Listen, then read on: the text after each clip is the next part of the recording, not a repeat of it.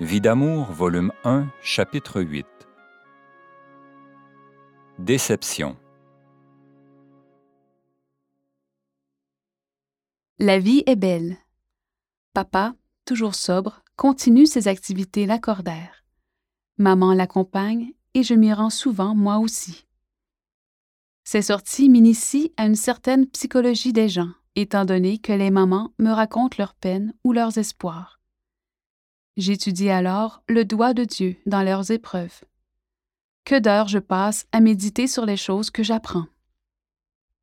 Je nourris l'idéal d'entrer au couvent au mois de février, mais on me trouve trop jeune. Attendez un an ou deux, me disent les religieuses. Vous aurez plus d'expérience. De plus, votre maman a dix enfants et elle bénéficiera de votre aide. À la fin d'août, mes parents ne me refusent pas la joie de faire ma première retraite fermée à la maison Notre-Dame du Cénacle à Québec. C'est intéressant. Chaque retraitante passe au bureau du père Cousineau, jésuite, pour la direction. Un peu timide, j'y vais à mon tour révéler mon état d'âme et exposer mon désir de devenir religieuse. Me regardant bien dans les yeux, ce père me dit Non, ce n'est pas votre place au couvent. Dieu vous veut dans le monde. Le tonnerre serait tombé à mes pieds, que je n'en aurais pas été plus surprise. Pour la première fois, la direction était différente. Ce père faisait erreur sûrement. Soyez assurés, répète-t-il, que Dieu vous veut dans le monde. Les larmes tombent. Je n'ai plus rien à dire. Mon cœur est étreint et je prends congé en le remerciant.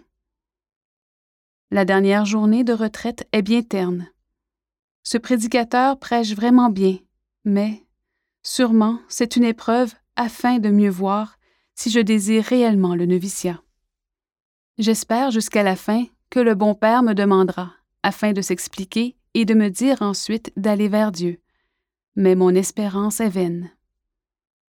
Maman remarque vite la tristesse qui s'empare de moi. Je lui révèle tout. Elle me dit Attends, tu es jeune encore. Dieu va manifester davantage son désir de te voir où il veut.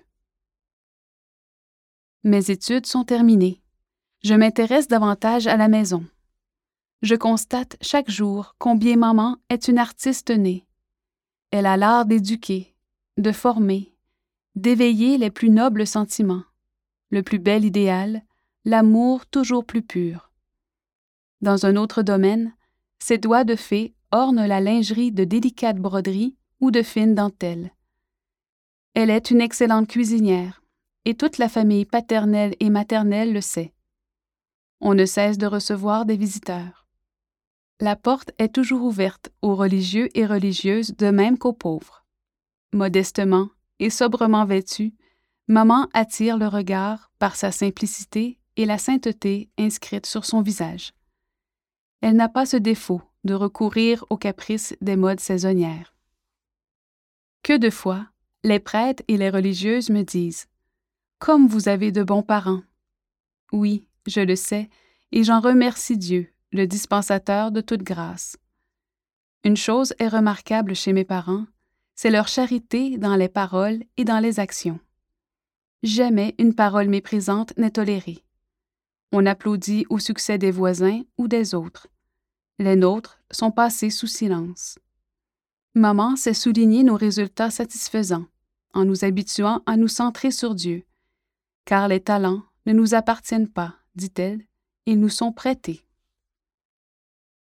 Lorsqu'elle accompagne mon père pour aller en ville, j'en profite alors pour lui faire des surprises.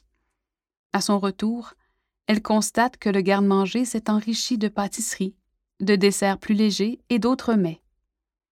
Un jour, c'est la période du grand ménage et elle doit s'absenter. J'entreprends ce genre de travail, ce qui me vaut des paroles un peu sévères, car c'est un travail exténuant. Le lundi matin, il m'arrive de me lever à 5h30 afin de faire la lessive. C'est le seul genre de désobéissance que je me permets. Cette année-là, le temps des fêtes est plus agréable. Toute la famille est gaie, car papa est toujours sobre. Il nous arrive souvent, de passer des soirées à faire du chant et du piano, car toute la famille chante. Le carême arrive ensuite sans le moindre serment de cœur, maman nous ayant habitués à accepter les sacrifices et à nous en imposer. Depuis mon enfance, chaque année, c'est la même chose. Aucun bonbon, aucune douceur. Et si la parenté nous récompense pour service rendu, tout est placé, par chacun des enfants, dans un bocal respectif. Chaque semaine, on se plaisait à compter tantôt les sucreries, tantôt les sous. Il est agréable de regarder de près toutes ces douceurs et d'avoir la volonté de ne pas y goûter, de ne pas succomber. C'est une grande victoire pour chacun, et avec les années, notre volonté devient plus forte. Ma joie est de voir les plus jeunes de la famille suivre nos traces. Maman dit souvent Dans la vie, vous aurez à lutter. Vous vivrez peut-être dans des milieux qui ne seront pas toujours l'idéal. Alors, il faut commencer jeune à forger votre caractère, à vous refuser de petites choses pour être capable de vous en refuser de plus grandes plus tard. Et les mois passent, nous enrichissant spirituellement de façon à aimer davantage tout ce qui fait la beauté de la vraie vie. La bise d'un hiver rigoureux s'estompe dans nos souvenirs. Les arbres se parent de leurs robes de dentelle verdoyante, et l'espérance des jours ensoleillés de 1938 se concrétise à la faveur d'un printemps hâtif. Ayant la direction de la chorale des enfants de Marie, nous répétons une messe pascale en trois parties. Le mois de Marie réunit mes 28 chanteuses et nous exécutons des pièces mariales que nous goûtons avec joie. Qu'il y a du bonheur à se donner pour des causes aussi nobles.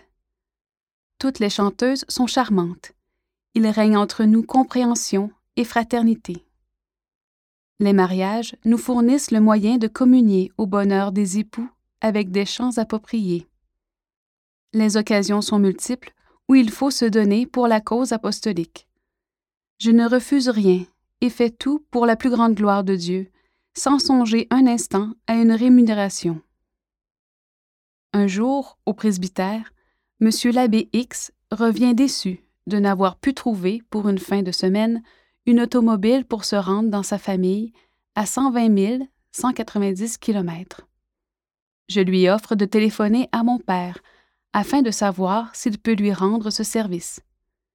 Comme d'habitude, mon bon papa s'empresse d'acquiescer. Monsieur l'abbé X peut donc compter sur notre voiture pour la fin de semaine sans qu'il lui en coûte un sou. De retour, ce prêtre entre chez mes parents afin de remettre à papa les clés de la voiture. Aussi, je disparais bien vite pour me rendre dans ma chambre. Quelques jours après, alors que je termine un exercice de chant pour la messe de l'Assomption, ce prêtre me demande d'organiser une partie de cartes. Ses yeux n'ont plus cette froideur qui me glaçait. Le lendemain, je vais chercher des billets au presbytère et m'informer des détails de l'organisation. Au moment où je m'éloigne, il me dit Assoyez-vous, j'ai à vous parler. Pourrez-vous oublier un jour tout ce que je vous ai fait souffrir? Comme on peut se tromper en jugeant sans se donner la peine de connaître Je le regarde, souriante. Peu m'importe le passé, puisque aujourd'hui il se rend à l'évidence que je ne suis pas méchante. Alors, après un moment de silence, comme pour s'excuser, il me raconte sa vie et de quelle façon il est devenu prêtre. C'était pour faire plaisir à ma mère, dit-il. J'aurai à vous dire autre chose un peu plus tard. En attendant, priez pour moi. Je sens, en effet, que quelque chose ne va pas, et je sais, puisque j'en ai reçu l'indication intérieure. Il vient chez mes parents quelques jours plus tard avant la partie de cartes, et Dieu permet que je sois seule pour le recevoir. Il comprend qu'il peut parler.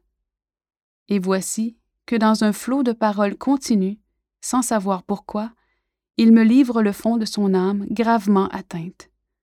Il me présente son impureté comme une maladie terrible et me demande de l'aider à sortir des griffes de celle qui le fait descendre continuellement. Je sais tout. Je ne suis pas surprise, grâce à mon Dieu d'amour. Vous devez m'en vouloir, dit-il. Vous devez me mépriser. Jamais vous ne pourrez avoir confiance en moi. Personne au presbytère ne se rend compte de ce qui se passe. Aidez-moi à sortir de là. Priez pour moi. Donnez-moi vos samedis, messes et communions, vos souffrances. Après tout ce que je vous ai fait, vous pourriez vous venger et me mépriser. Non, ai-je répondu. Je prierai pour vous, et je garderai pour moi seul les confidences que vous me faites. Je ne saurais oublier son regard, ses yeux voilés, dans lesquels il n'est pas possible de voir son âme. Tout est fermé. Si je n'avais pas été prévenu, j'aurais été atterré par une telle révélation. Par la suite, il revient chez mes parents, souvent même. À ma demande, il raconte tout à maman. Nous sommes deux pour l'aider maintenant. Il est heureux de causer, tantôt avec papa, tantôt avec nous deux. Son âme ressent moins les emprises diaboliques, et quelques mois plus tard, la rupture est faite. La jeune fille quitte le presbytère et va empoisonner l'existence d'un frère qui sort de sa communauté alors qu'elle attend un enfant. C'est un scandale. Que de médisance à son sujet, pauvre fille. Seule maman et moi connaissons les débuts de ces vies brisées. Le tout est voilé de silence et de prière. La Providence permet ces choses pour me mûrir davantage, je le conçois bien. Que d'horizons nouveaux s'ouvrent à mon âme. La sagesse infinie se révèle dans les terribles tourments qu'elle m'a infligés, surtout par l'une de ses âmes sacerdotales. Par la suite, je rends service à ce prêtre, comme aux autres. Je copie ses sermons au clavigraphe afin qu'il puisse les classer. La partie de cartes fut un succès. Il y eut chant, piano, goûter, distribution de cadeaux. Tout a marché rondement et les recettes furent des plus intéressantes. Mes compagnes furent très dévouées, chacune accomplissant son travail avec empressement. Pour terminer, Monsieur le curé, faisant les remerciements d'usage, souligne mon dévouement à la cause paroissiale. Je demande par la suite, au premier vicaire, qu'on ne mentionne plus mon nom, afin d'éviter les jalousies, et surtout parce que chacune aurait mérité d'être citée plus que moi. Entre-temps, il m'arrive de coudoyer des garçons désireux de venir chez moi. Je m'efforce d'être aimable, sans toutefois être intéressée, car la vie religieuse m'attire toujours.